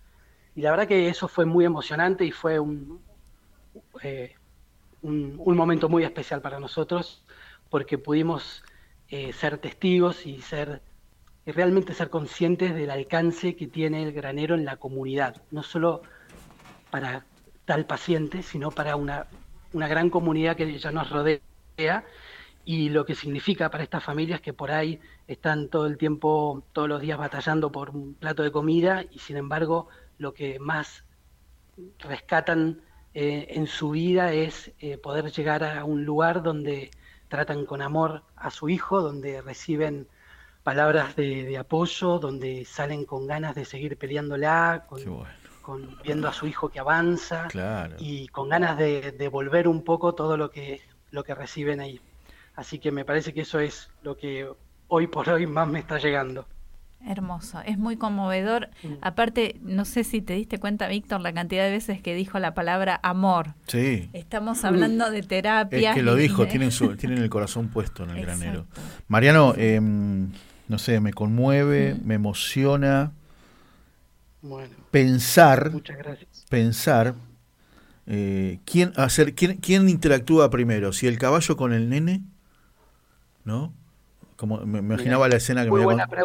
Claro, o el, o el nene con el caballo, porque me imaginaba lo que Sí. me contó mi amigo que eh, el caballo es como que estira el cogote para Y que se el- ofrece. y se ofrece para que lo acaricien, ¿viste? Para que el nene Exacto. reaccione y lo busque. ¿Cómo es Sí, eso? sí, sí. Mira, eso ahí e- es un, un momento de magia inabordable. No, yo no te podría responder esa pregunta porque es muy especial lo que sucede en ese momento.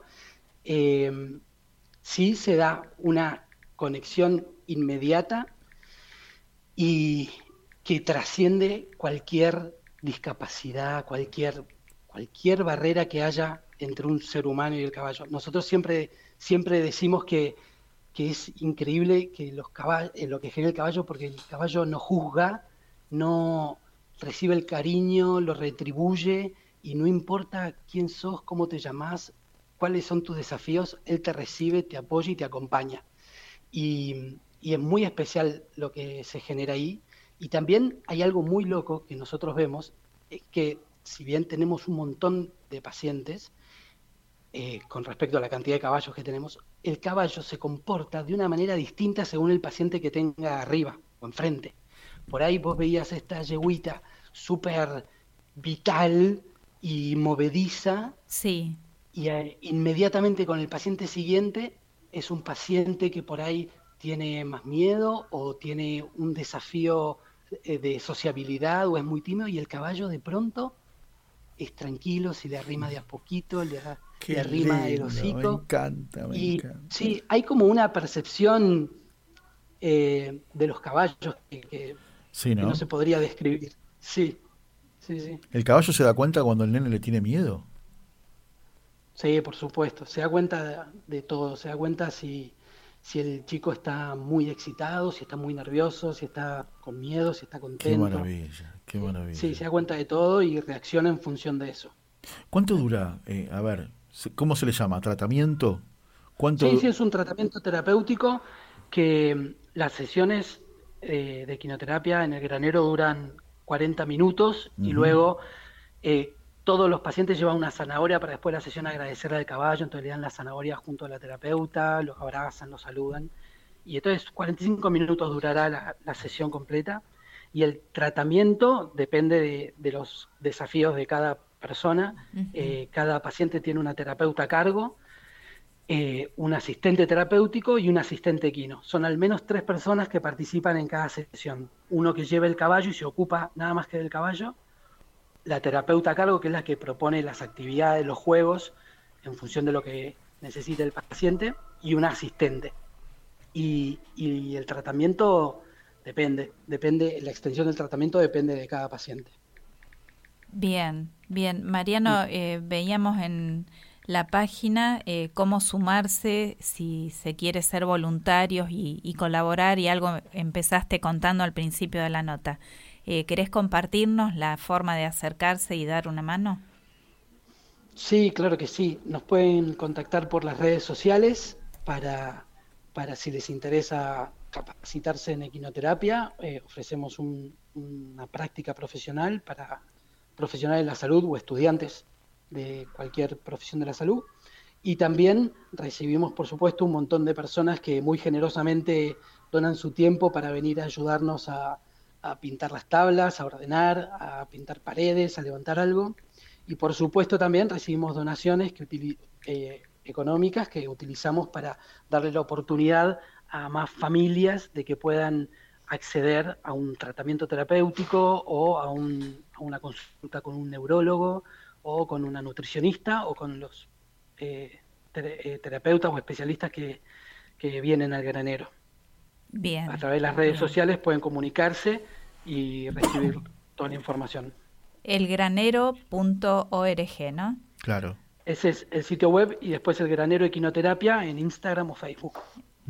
Perfecto. ¿Un teléfono más directo? Sí, Dale. 0230 Sí, 438 sí. 5252. Muy bien. Esto totalmente fuera de, de programa y no sé, no Mm. tiene tanto que ver con el trabajo que están haciendo, sino con tu apreciación personal y tu experiencia. ¿Hay eh, más personas con autismo últimamente, de un tiempo a esta parte, Mariano?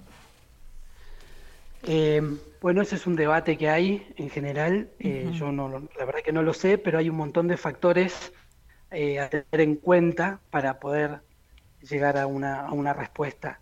Y está en, la- en los cambios que hubo en la forma de diagnosticar Ajá. al trastorno del espectro por au- eh, del autismo, ahora se llama TEA. Son personas que están dentro del espectro autista.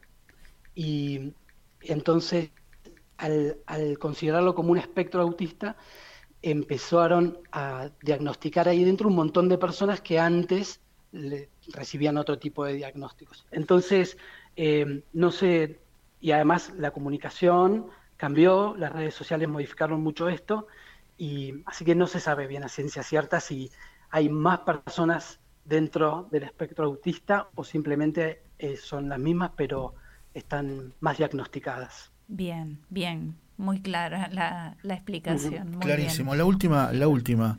Em, ¿cómo, ¿Cómo se integran la mamá, el papá, solamente acompañando al nene al caballo o tiene otro tipo de integración? No, tiene otro tipo de integración. Eh, eh, porque nosotros vemos, y lo vemos cotidianamente, que no importa eh, cuán buena sea la terapia o el lugar al que asista un niño, eh, siempre va a evolucionar mejor y alcanzar sus objetivos terapéuticos más rápido si su mamá y su papá y sus hermanos también están luchando para que para alcanzar esos objetivos. Entonces, se ¿cómo se involucra la familia? Se involucra en la, con las terapias, participando de las sesiones, eh, manteniéndolos al tanto de la evolución del chico o de la persona y también eh, acompañándolos, dándole contención emocional, orientación psicológica, asesorándolos eh, a la hora de tomar decisiones o de tramitar el certificado de discapacidad o de aún presentar algún recurso de amparo para que una obra social cubra alguna, algún medicamento o alguna terapia, eh, asesorándolos en qué tipo de, de, de terapia, qué otro tipo de terapia necesita. También integramos al resto de los, de los terapeutas, porque si bien un chico puede venir a hacer mm, kinesiología, por ejemplo, la kinesióloga del niño se pone en contacto con el resto de las terapeutas. Por ahí ese chico también hace fonoaudiología y tiene una maestra integradora en la escuela y entonces nos ponemos en contacto con, con todos para poder trabajar en equipo y que todos tiren para el mismo lado. El abordaje integral. Está muy bien, Estar todos. Exacto, un abordaje interdisciplinario. Muy bien. Mariano, la verdad que nos encantó preguntarte, nos encantaron mucho más las respuestas. Mm. Uno, uno que bueno que ama a los caballos, la verdad que me, me- soy, doy fe de ese cariño que, que dan, así que te mandamos un gran abrazo, Mariano, muchas gracias. Bueno, muchísimas gracias, muchísimas gracias por este llamado, por las preguntas, por dar a conocer el granero. Bueno, bueno, Gracias, que sigas muy bien, que sigas muy bien y a disposición Igualmente. cuando necesiten. Abrazo grande. Muchas gracias. Mis amigos, eh, qué lindo, qué lindo. Qué lindo y qué esperanzador.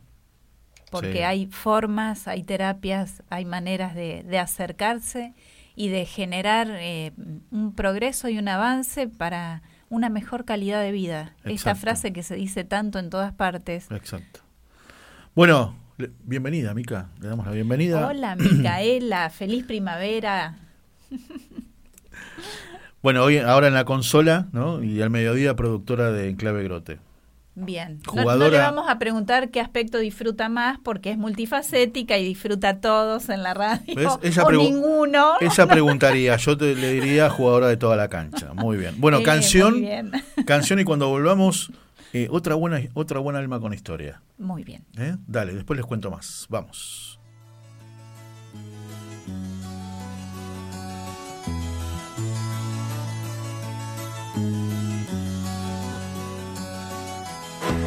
Dejaré mi tierra por ti, dejaré mis campos y me iré lejos de aquí. Cruzaré llorando el jardín y con tus recuerdos partiré lejos de aquí.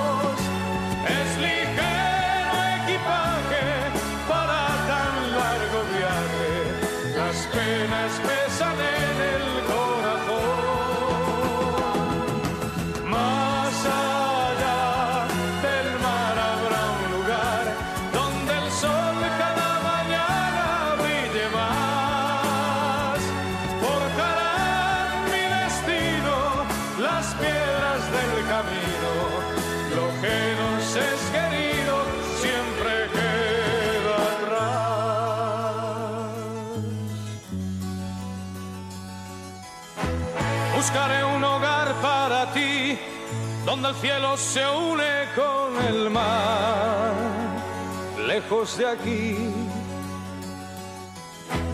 Con mis manos y con tu amor, lograré encontrar otra ilusión, lejos de aquí.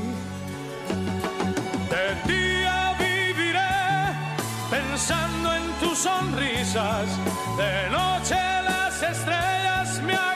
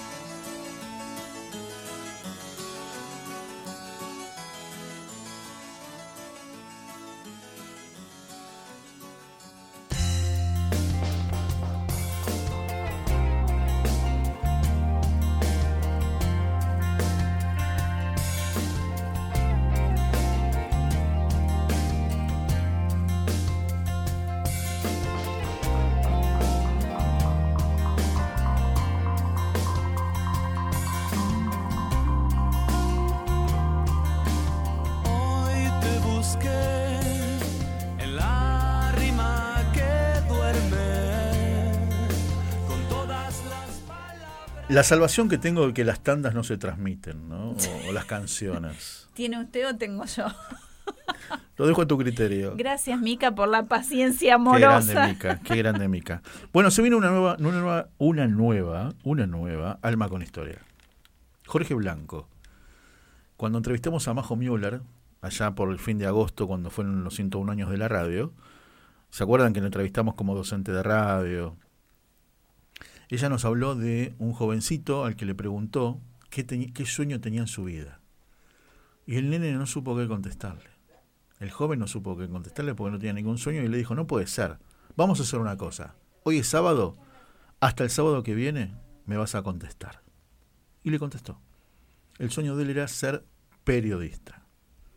Y obviamente puso lo suyo, ¿no? Puso lo que tenía que poner para, para poder hacer esa carrera, para poder estudiar, buscarse los tiempos, el trabajo. Y ahora hacer lo que le gusta y encima que te paguen. Mucho, poco. La, la carrera, la profesión es muy brava. Es muy difícil. sí, Salvo sí, sí. excepciones, que son deben ser como mucho 10, los periodistas tienen dos o tres trabajos, igual que los productores, ¿no es cierto? Salvo esas 10, esos 10. Así que, así que bueno, pero es una linda historia para contar. Una linda historia para contar. Eh, Vamos a saludarlo. Muy bien. Hola Jorge, un abrazo grande desde la radio, aquí Marisa y Víctor. ¿Cómo estás? Hola Marisa, hola Víctor, ¿todo bien? Gracias por la invitación a participar a su programa. Muchas gracias, muchas gracias a vos por atendernos. Em, a ver, ¿qué edad tenés? Eh, 35. Muy bien. ¿Y es verdad que era tu sueño ser periodista? Sí, era, era mi sueño, digamos, pensé con, como todo, como todo en secundario, llegué hasta cuarto año queriendo ser contador público, ya que escuela comercial. Después, digamos, tuve un pequeño impasse en el secundario, cuando decidí retomar el estudio y terminé el secundario, eh, en ese lapso que tuve, en el impasse ese que tuve en, el colegio, por X motivo, eh, vi a muchas noticias, tanto de deporte, de, de espectáculo, política, y fue cuando vi más en los medios que cómo se referían a lo que eran, eh, cómo se comunicaban a lo que era, ¿cómo te explicar? Digamos, las villas de emergencia. Yo vivo en una de ellas, Sí. en la villa 21-24 de Barracas, vivo yo. Y veía que mira- mostraban siempre la parte mala, ya sea delincuencia, Claro, droga, claro, drogas, sí, todo lo que te puedas imaginar malo. Claro, claro, todo lo malo. Y yo ahí pensé y dije, di como el volantazo y dije, voy a terminar el colegio, aparte para darle una alegría a mi mamá, obvio, y si se puede estudiar periodismo. Ya, ya obvio, estudié periodismo deportivo, digamos, nada, digamos, es periodismo sí, pero como que no, no me, no me, me tiraba mucho lo social ni esas cosas. Claro, claro, no te llenaba. Claro, dije periodismo deportivo. Pensé que iba a ser más fácil, pero nada que ver. Era igual de complicado que el otro periodismo, así que. Claro, sí, sí, es re complicado. Es re complicado. ¿Más fácil estudiar o ejercer, decís? Eh, yo pensé que ser más fácil estudiarlo, porque ya es deporte, digamos. Claro, uno De le esto yo ya sé mucho. Claro, me encanta el Habla- fútbol. claro, hablamos de fútbol, eh, son 11 jugadores, digamos, en la cancha, reglamentaria y demás. capaz handball, digamos, siete jugadores por equipo, esas Claro. cosas. Yo pensé que era más que nada eso, pero había sido que era más complejo. Claro, tenés que estudiar hasta, no sé, el deporte nacional. ¿Cuál es? El pato. ¿Y cómo se juega? Ah, Claro, de cómo llegó y esas cosas. claro, la Cómo historia. llegó al país y quién fue el primero en hacerlo, en jugarlo acá. Tal cual, tal cual.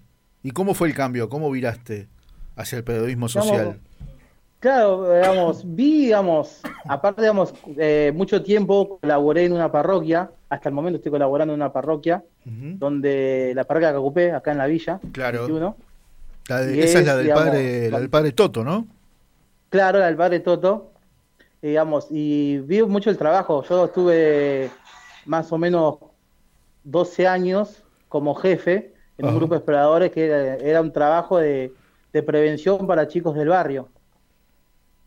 Digamos, era un. eh, En vez de ser como los scouts, pero nos apuntábamos más a que eh, los chicos, digamos, no, no estén en la calle Sí, era, digamos, regalarle o, o darle un domingo, un día de la semana que eran los domingos, y para, digamos, si capaz el chico tuvo una semana mala entre colegio, capaz problemas familiares, nosotros ese domingo de 9 a 7, a de 9 a 1 de la tarde, mejor dicho, digamos, como que tratábamos de, no le digo que le vamos a cambiar la vida, pero como que, que se olviden sus problemas.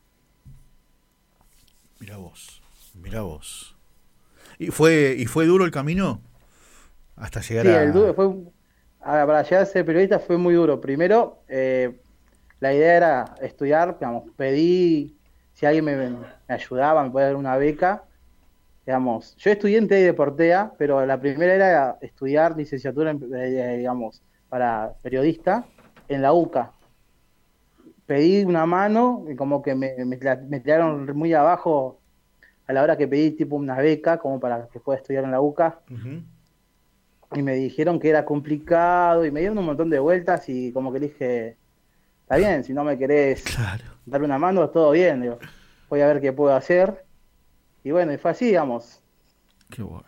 Y gracias a Dios conocí a una persona cuando empecé a participar de la radio ahí en Cacupé, ¿Ah, sí? que ella sin, sin claro, eh, ella sin conocerme agarró y me dijo que si yo quería estudiar, que me ponga las pilas, que yo me encargue de, de buscar el lugar y que lo demás se encargaba ella y gracias a Dios, digamos, en sí prácticamente hizo todo ella porque me dijo, anda a averiguar a tal colegio, Ajá. Portea fue en ese tiempo, y fui a averigüé, Eh, el, el año que yo fui a averiguar, eh, ya habían cerrado las vacantes, el día anterior cerraron las vacantes, y como que dije, bueno, voy a esperar hasta el año que viene, a ver si puedo estudiar, Le- la llamé por teléfono, Sí. y le dije que fui a TEA y me dijeron que ayer cerraron las vacantes. Y ella me dijo, quédate tranquilo que vos este año vas a estudiar, me dijo. Y fue, no sé, habló con quien tenía que hablar y me llamaron para que vaya y me anote. Qué bueno. y ¿Qué- gracias a Dios pude estudiar. Por suerte, digamos, me hicieron un lugar y pude empezar a estudiar periodismo. Qué bueno cruzarse con esas personas. ¿Que era hombre o mujer? Eh, no, no, no, mujer, ¿se puede decir el nombre? Sí, sí, obvio. claro que sí. Eh, María José Müller es la directora de Amplitud Solidaria. Que fue gracias a Amplitud Solidaria, esa ONG que ayuda o enseña a, a hacer radio. Digamos, nos dio una mano acá en la radio de la parroquia y fue donde la pude conocer y cuando ella fue que ella me pudo abrir las puertas a que yo pueda estudiar. ¿Qué le dirías si te está escuchando? ¿Qué le diría? Eh, muchas gracias. Creo que no me van a alcanzar las palabras para agradecerle todo lo que hizo por mí sin conocerme, digamos. Me conoció dos meses y ya me dio una mano a la hora de estudiar cuando hubo personas que me conocían hace tiempo y me la tiraron re abajo. Hermoso. Qué bárbaro, Hermoso. qué bárbaro. ¿Qué generó en vos eso, Jorge? Viste que te daba una mano, que casi sin conocerte, ¿y qué generó? ¿Qué provocó en vos? Y provocó mucho, digamos, a alguien que respeto mucho, que la quiero mucho, para ser, digamos, ajena a mi familia en sí. No soy mucho de abrirme así con las personas, pero eh, como que la siento de mi familia. Me encanta. ¿Y te sentiste más comprometido, como no queriendo fallarle? Claro, mucho más comprometido, no, no queriendo fallar a alguien que apenas la conocía. Exacto. También, digamos, también no fallarle a mi mamá que cuando le comenté que iba a seguir estudiando y que iba a ser periodista, Sí. eh, se puso contenta, se puso a llorar. Nunca supe por qué se puso a llorar. porque le dije que quería estudiar periodismo, pero ¿Qué pasó el día que te recibiste, Jorge? el día que me, el día que me recibí, eh, aparte de llegar tarde, no caía. Cuando, cuando tenía el título en la mano, digamos, el diploma Sí. que decía técnico superior en periodismo deportivo, recibido, no, no caía todavía. Digamos, una emoción, vi pasar, digamos, todo eso, todo ese tiempo que estudié eh, Deportea, digamos, esas noches con mi mamá al lado cebándome mate mientras que yo terminaba trabajos, mientras Qué que yo editaba notas y esas cosas. Y mi mamá eran 12 de la noche, 1 de la madrugada y ahí cebándome mate para que yo no me duerma y pueda terminar con mi tarea y entregarla el día siguiente. Qué lindo, qué lindo. ¿Dón- Confiaron en vos, Sí, te, respaldaron, te motivaron. ¿Cómo haces ahora para transmitir eso a otros a- Claro. que están en esa situación? ¿Dónde, ¿Dónde ejerces? ¿En la radio? ¿Dónde? Contame. Contanos. Eh, Estoy como colaborador en la radio parroquial eh, Brazos Abiertos Voz de Cacupé Ah, y mirá, aparte sí. de eso doy clases a chicos de secundaria eh, auxiliar en periodismo radial Ajá, qué bueno. y es ahí donde puedo, digamos, ejercer, así por decir, eh, esta profesión que tanto me gusta y trato de, de- de comunicarle todo lo que me enseñaron a mí, digamos, obvio, a mi manera, soy más práctico que teórico yo, pero trato de que el chico eh, o el chico, el alumno, sienta la misma, lo mismo que sentí yo la primera vez que empecé a estudiar, Claro, esa emoción. qué bueno, me encanta, me encanta. ¿Y, qué- y qué tal los alumnos? ¿Te gusta? Porque es una parte de la docencia eso. ¿No es Ya, no, sí, es, digamos, es, sac- digamos, sacando el Zoom, que no, no, Sí, no, no. sí.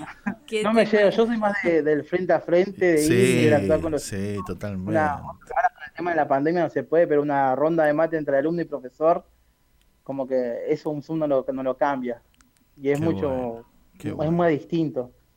Porque tenés al chico que capaz te está escuchando y te, te apagó la cámara. Sí, claro. Y, ya no sabes si te presta atención y vos le estás hablando a alguien. Sí, o se le desconectó, o va y viene el, sonido. ¿Quién es Claro, tu, es- quién es tu, Jorge, quién es tu referente en el periodismo? Que decís yo, eh, que lo no, sigo, me gustaría ser como él, qué bien que pregunta, lo miro para aprender. ¿Quién es tu referente? Ya, creo, digamos, de ver periodistas veo mucho, pero creo que referente no tengo ninguno porque tener referente y decir quiero ser como tal persona es como limitarme. Ajá. Ah, muy bien, buena respuesta, señor. Bueno, pero a lo mejor, digamos, eh, te puede enseñar a preguntar, ¿entendés? O sea, ten- Ya, a preguntar, eh, Fantino, Víctor Hugo, Ujú. Qué bueno. digamos, soy Muy mucho bien. de, digamos, de ver esos programas y, y tratar de, no de hacerlo igual, pero que se hagan preguntas interesantes como las que hacen.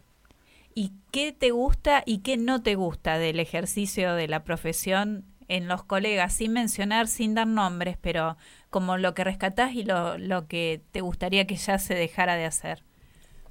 Ya, eh, lo que no me gusta es el, el periodismo eh, militante o el periodismo opositor. Como que creo que siendo periodista no, no puedes estar Claro. de un lado o del otro, tenés que estar en el medio Exacto. porque vos sos el que comunica a las personas. Siempre, Vos con- sos el, tal cual. vos sos el, el- el enlace entre lo que dice uno, dice el otro, porque es, es así, creo yo. Exacto. Siempre los extremos son no son buenos consejeros. Bueno, y en un ejercicio de imaginación, a ver, ¿a quién te gustaría entrevistar? Eh, entrevistar me gustaría entrevistar a algún periodista, a un periodista, puede ser también un periodista famoso también. A Víctor Hugo me gustaría conocerlo y entrevistarlo. Bien. Puede Eh, ser, puede ser, no sé, un presidente de- del mundo, un líder mundial, no sé. O sea, pre- creo que pre- presidente sería el de Argentina, el que esté de turno, Sí. porque con el inglés mucho no me llevo para entrevistar a otros No importa, no importa, estamos soñando, estamos soñando todo. Y años Da- para, para, tiempo para aprender inglés lo tenés. Dale, me ¿No es gustaría cierto? entrevistar a, a Bolsonaro. Mira. Claro. Por, por cómo, digamos, por la política que, que tira en Brasil. Sí. Como que, digamos, eh, ahora, digamos, antes no, él no quería, vamos a tocar un poco la pandemia, que él no, él no creía en lo que era la vacuna y ahora no digo que exige, pero que pide que se vacunen la mayoría de sus de sus habitantes, pero digamos, él descarta vacunarse. Y desde el lado del deporte, porque en algún momento hablaste de periodismo eh, deportivo. Claro, en el lado de deporte eh, me gustaría entrevistar a, a Scaloni, Al- el técnico que nos dio una Copa América después de... Mirá qué bueno. Después la que le, última fue en el noven- 93, 92. después que le pegaron duro y parejo, ¿no es cierto? Y todos salieron a pedirle también, perdón. la Claro. mayoría. Claro. Qué grande, qué grande, Jorgito. Bueno, antes de despedirte, yo te voy a contar algo. Hace un mes y pico entrevistamos a Majo Müller con motivo del cumpleaños de la radio. Y obviamente Majo nos habló de vos. Nos habló de vos. De, de- de los sueños, porque hablamos, viste, que en la, radio tiene imaginación, ¿no? Y hablamos de los Claro. sueños. Bueno, y ahora Majo te está escuchando. No está en vivo, no te voy a sorprender con eso, pero sí me acabo de dejar, nos acaba de dejar un audio y queremos que queremos que lo escuches. Ni nosotros lo escuchamos todavía, ¿eh?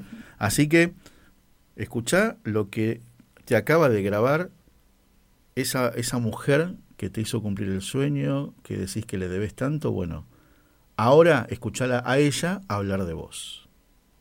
Este es un mensaje para Jorge, Jorge Blanco. Eh, sabe, creo que me va a identificar por la voz. Soy Majo y bueno, sé que hoy van a compartir un rato de radio con él. Eh, él sabe que lo quiero mucho. A veces me reniega un poco cuando le digo que lo quiero, se, se hace el, el interesante. Pero, pero bueno, no solo lo quiero mucho, sino que también admiro, admiro mucho de Jorge eh, su humildad, su constancia.